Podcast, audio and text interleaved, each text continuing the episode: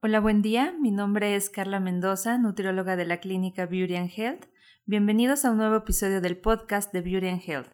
El tema del día de hoy es el sobrepeso como una decisión de vida.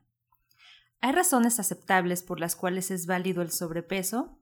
Realmente no debería. El sobrepeso no es una opción, es una decisión, ya que siempre contamos con herramientas al alcance para un estilo de vida saludable. Bienvenidos, damos inicio.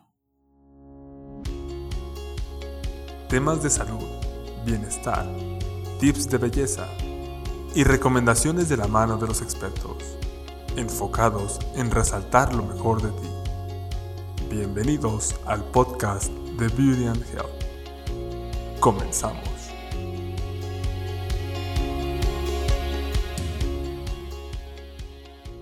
El día de hoy me acompañan mis colegas nutriólogas de la clínica Sujei Herrera y Dinia Robledo. Bienvenidas. Hola, yo soy Sujei Herrera, soy nutrióloga de Beauty and Health. Hola, ¿qué tal? Buen día. Mi nombre es Dinia Robledo, nutrióloga de Beauty and Health. ¿Qué piensan acerca del tema del día de hoy, como el sobrepeso como una decisión de vida? Ok, bueno, yo considero que la rutina del día a día nos ha ido llevando a una vida sedentaria. El no tener tiempo para preparar alimentos sanos o realizar ejercicio o simplemente combinar el cuidado personal con el poco tiempo que muchas veces tienen las amas de casa, por ejemplo, ha impactado directamente en el sobrepeso y la obesidad. Sí, es muy, es muy importante lo que comentas, Dinia. De hecho, yo creo que un factor muy importante por el del sobrepeso es que, bueno, las madres de familia, así como comentas, son el pilar y gracias a ellas, bueno, creo que es un factor muy, un factor muy, muy importante que, bueno, ellas son las que preparan los alimentos y gracias a los hábitos que ellas tienen, bueno, también lo están adquiriendo los hijos.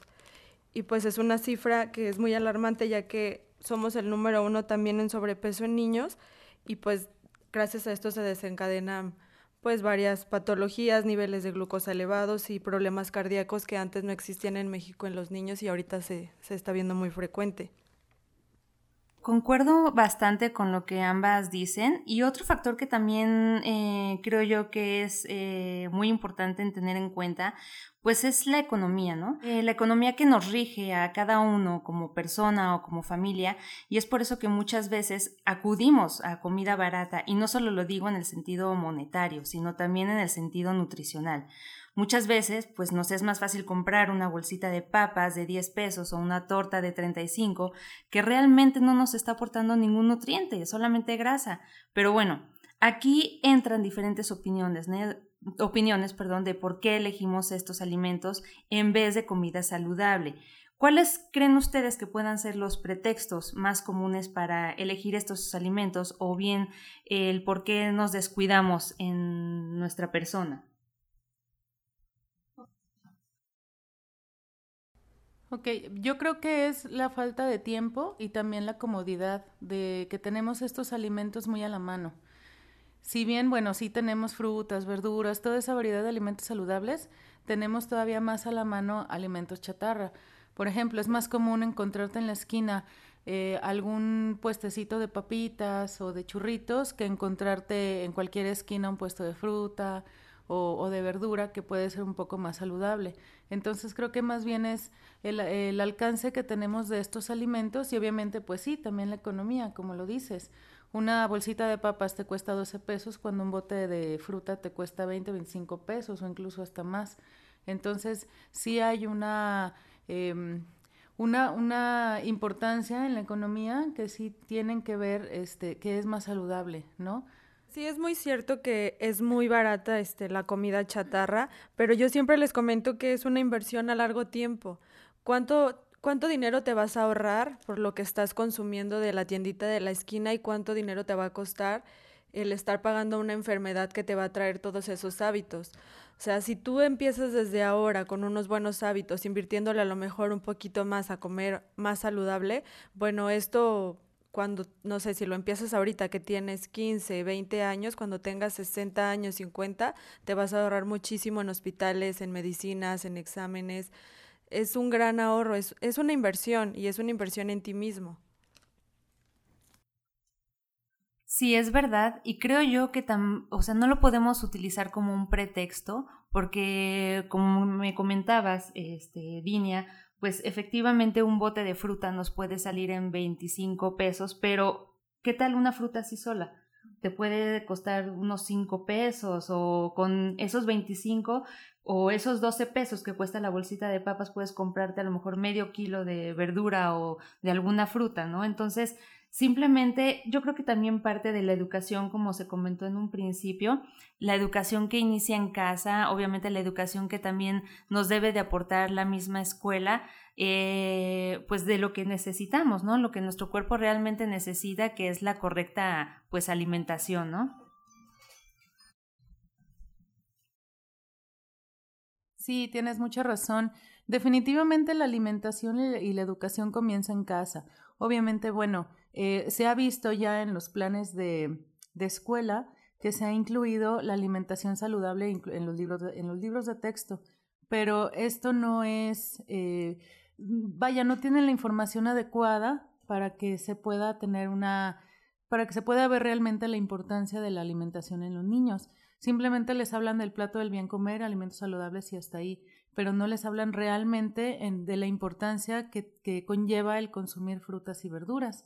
Entonces, eso ahí nosotros como nutriólogos tenemos que abarcar sobre los padres de familia a, darles en realidad la información que necesitan para que sepan todos los, tanto los padres de familia como los niños, qué beneficios tienen eh, el consumir frutas y verduras. Y como dice Sujei, sale, sale más caro a lo mejor comprarte frutas en la calle, este, o ensaladas o X cosa, pero pues sí, este, a largo plazo vas a tener una, un, un, mayor beneficio en cuanto a tu salud, ¿no? En cuanto al gasto que te conlleva una salud.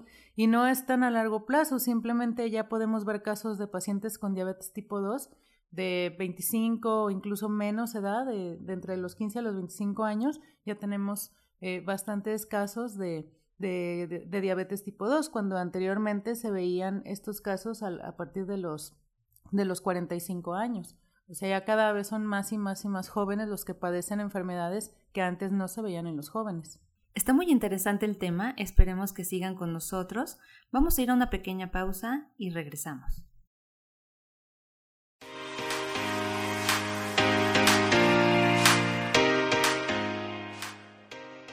Llevar un estilo de vida saludable no es tan complicado como parece.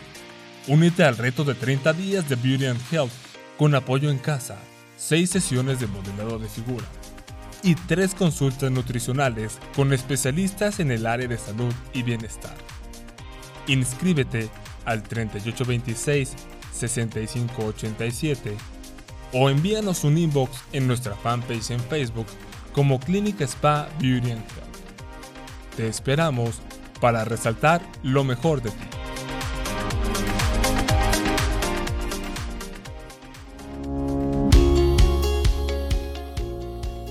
Estamos de regreso en el podcast The Beauty and Health.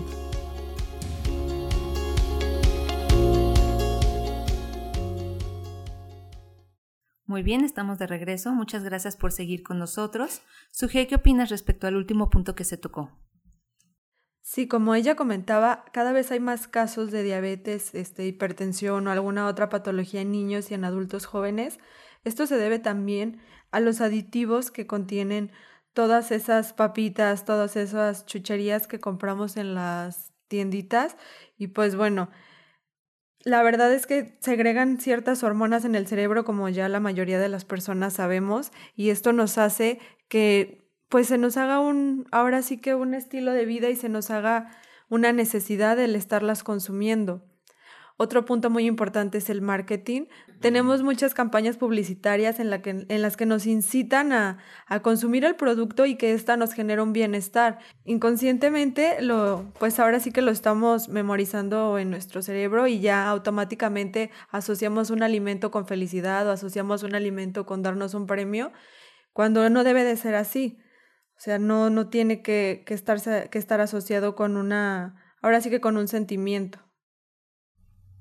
Sí, de acuerdo contigo, Sujei. Tenemos tanta mercadotecnia, tanta publicidad que nos lleva a adquirir esos productos y que al final del día pues no nos, no nos aportan nada, mm, absolutamente nada saludable.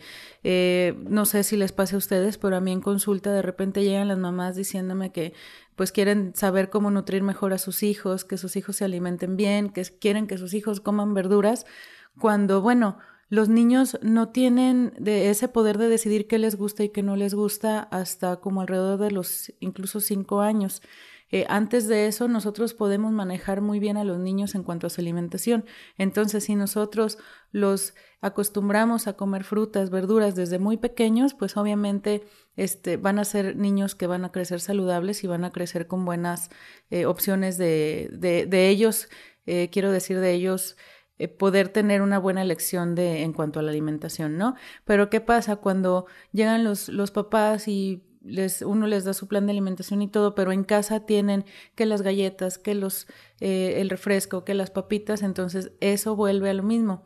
No, no tienen ellos una buena nutrición, entonces debemos de comenzar más que por los niños, por los padres, a enseñarles a alimentarse bien para que ellos a su vez enseñen a alimentarse bien a sus hijos. Ok, y bueno, ya para puntualizar y dar cierre a este tema que realmente está muy interesante y en el cual nos podemos alargar muchísimo, ahora, ¿qué recomendarían ustedes desde el punto de vista como nutriólogas, eh, pues para poder llevar una, una vida saludable, ¿no? Mm, comienzo yo con mi punto, eh, pues uno de ellos sería acudir al nutriólogo precisamente, aunque Lamentablemente mucha gente nos ve como un lujo en lugar de una necesidad, pero hoy en día creo que se ha vuelto una necesidad desde los niños. Y mucha gente cree que tiene que ser adulto para empezar a acudir, pero no, creo que hay que empezarles a hacer como que un poquito ese hábito aunque sea para una plática y darles una evaluación de cómo se encuentra el niño y el papá presente también, este, una pequeña plática de cómo podrían cambiar sus hábitos, ¿no? Creo que ese puede ser eh, un punto importante y asistir al nutriólogo. Concuerdo contigo, Carla. Mira, no siempre es estar en dieta, no siempre estar bajo un plan estricto de alimentación. Lo que yo le, le comento aquí a los pacientes en la clínica es que precisamente las primeras semanas son enseñarte básicamente a las cantidades de los alimentos que tienes que comer. No tienes que restringirte de, de todos los alimentos toda la vida y estar todo el tiempo en una dieta, sino que poco a poco te vas a ir enseñando a qué es lo que tienes que comer y en qué cantidades, bueno, para que esto no te genere genere un sobrepeso. Eh, otro punto muy importante es que podemos empezar con pequeños cambios. No es necesario que hagas un cambio radical para que cambies este, tu forma de verte. Puedes empezar tomando una pequeña caminata de 30 minutos, eligiendo, pues ahora sí que las, las comidas, cocinarlas de manera diferente. Puedes, en vez de si vas a, a freír un una pieza de pollo, la puedes someter a, la puedes poner a asar y con eso eliminas bastantes calorías y son pequeñas cosas que a la larga pues van a aportar un cambio muy, muy importante. Sí, yo estoy de acuerdo con mis dos compañeras, tanto Sujei como Carla, eh, en que todas las personas deben de asistir al nutriólogo y no nada más para eh, tratar cierta enfermedad que ya se pueda padecer como diabetes o hipertensión, sino para prevenirlas, sobre todo para educarnos y saber cómo alimentarnos, como lo digo, para prevenir este tipo de enfermedades. Personas que van al gimnasio sí tienen que llevar cierta alimentación para llegar a la meta que quieren, que quieren llegar. Si quieren subir masa muscular, pues sí se necesita de un profesional que los ayude, que los, que los asista para, para llegar a esta meta, ¿no? Este, entonces, bueno, sí, mi recomendación es que sí se tenga una educación en cuanto a la nutrición, eh, se esté enfermo o no, sí que, que, podamos prevenir o atender las enfermedades que, bueno, que ya sabemos que, que se tienen en México, ¿no? Como diabetes, hipertensión, etcétera. Muchas gracias por acompañarnos y les damos también las gracias a nuestras nutriólogas Sujei Herrera y Dine Robledo. Muchísimas gracias a ti, Carla, también. Y bueno, como recomendación, hay que acudir siempre al nutriólogo y no vernos nada más como un lujo, sino como una necesidad para llevar un estilo de vida mucho más saludable. Muchas gracias por la invitación, Carla. Gracias, Dinia. Bueno, los esperamos aquí en la clínica Beauty and Health, donde resaltamos lo mejor de ti y recuerden asistir siempre con los especialistas. Gracias por escucharnos. Los esperamos la próxima semana en nuestro siguiente podcast de Beauty and Health. Hasta la próxima. Gracias por escucharnos. Nos escuchamos la próxima semana en el podcast de Beauty and Health, donde resaltamos lo mejor de ti.